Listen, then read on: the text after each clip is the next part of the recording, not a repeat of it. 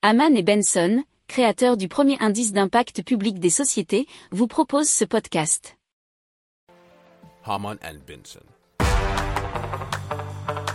Le journal des stratèges.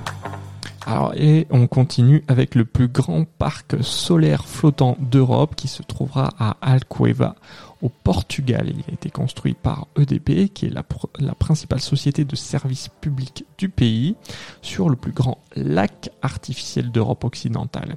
Alors, il fait partie du plan portugais visant à réduire la dépendance du pays à l'égard des combustibles fossiles importés, nous dit Euronews.com. Alors, le, l'électricité sera d'une capacité de 5 MW. Il coûterait un tiers de celle produite par euh, une centrale au gaz. Les panneaux installés sur le réservoir d'Alcoeva produiraient 7,1 gigawatts euh, par heure d'électricité par an et euh, seraient complétés par des batteries au lithium pour en stocker deux autres.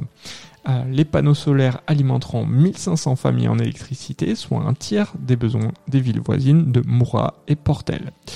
EDP avait déjà installé un projet solaire flottant pilote de 840 panneaux sur le barrage d'Alto Rabagao, le premier en Europe à tester la complémentarité de l'énergie hydraulique et solaire. L'hydroélectricité et les autres énergies renouvelables représentent désormais 78% des 25,6 gigawatts capacité d'installer d'EDP.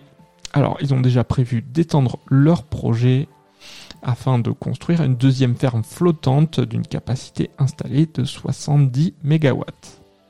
Si vous aimez cette revue de presse, vous pouvez euh, vous abonner gratuitement à notre newsletter qui s'appelle La lettre des stratèges, LLDS, qui relate, et cela gratuitement, hein, du lundi au vendredi, l'actualité économique, technologique, énergétique, mais aussi de l'hydrogène, et puis de tout ce qu'on trouvera super intéressant pour votre vie.